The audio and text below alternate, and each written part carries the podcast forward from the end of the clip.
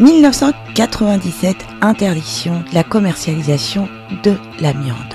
Pouf Par magie, l'amiante a disparu de la France. Non, non, écoutez bien l'épisode 2. Roger Langlais nous explique et nous raconte comment l'amiante grimpe, grimpe, grimpe en France. Encore aujourd'hui. Bonne écoute Parce que c'est pas rien, le désamiantage, c'est colossal Oui. comme marché. Mm. Bon. On Euh, n'arrive même pas encore à, à être d'accord sur le chiffre que peut coûter le désamiantage. Absolument. Et quand on interroge des, des- des entrepreneurs du désamiantage, euh, bah, ils disent euh, clairement, le, le- le plus gros des marchés, le, le plus gros du marché du désamiantage est devant nous.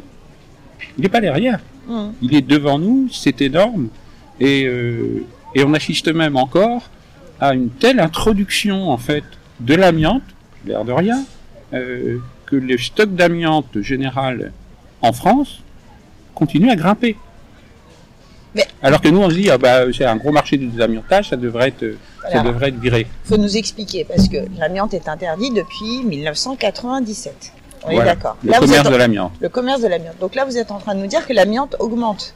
Comment Alors- comment c'est possible? Alors c'est possible à travers notamment des matériaux qui sont mal contrôlés et qui pénètrent en France. Donc ça c'est des confidences de, de, de- de désamianteurs, D'accord. de jeunes désamianteurs, parce que c'est un marché jeune, hein, on voit vraiment des jeunes entrepreneurs arriver Mhm. sur, le, sur le marché. Bon, Euh, sans parler des grosses entreprises euh, telles Saint-Gobain, etc., qui ont créé, enfin, qui se sont enrichis et qui vont s'enrichir encore avec le désamiantage après avoir euh, mis de l'amiante et qui s'enrichiront peut-être dans deux générations avec les fibres céramiques, etc., qui- qu'il faudra aussi remplacer parce qu'elles sont aussi méchantes. Euh, donc là, on a cette importation et on tombe des nues quand les désamianteurs nous disent ça.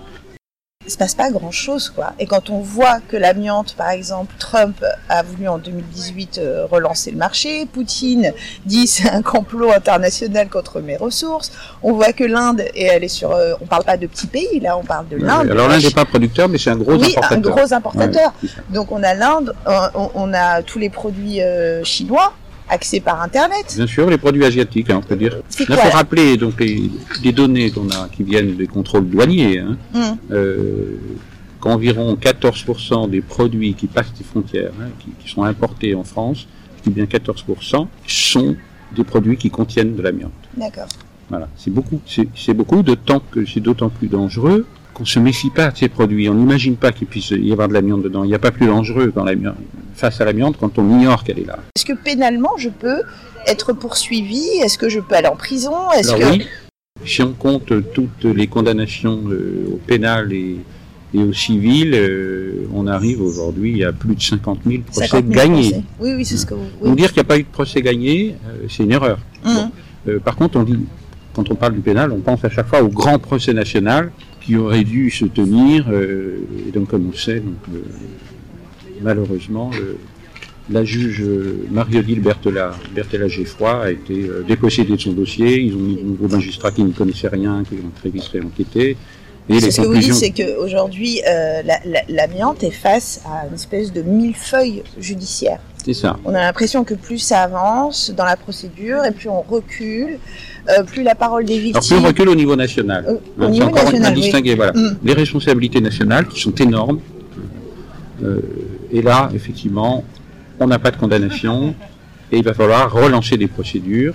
Je sais que un certain nombre de projets sont en cours euh, pour remettre sur la table euh, la perspective d'une justice. Parce que c'est quand même inimaginable d'arriver à plus de 100 000 victimes, avec toutes celles qui vont arriver, euh, qui sont dues aussi à ce qui n'a pas été fait dans les dernières décennies, les dernières années, de ne pas avoir un seul condamné, un seul responsable. D'autant que le Conseil d'État, le- le- les décisions euh, finalement du Conseil d'État, euh, ça a été euh, de responsabiliser l'État, c'est-à-dire l'État est coupable. L'État est Mhm. coupable. Mais à ce que je sache, l'État, il a des responsables, il a des dirigeants. Oui, mais c'est coupable, mais pas responsable. Alors, Voilà.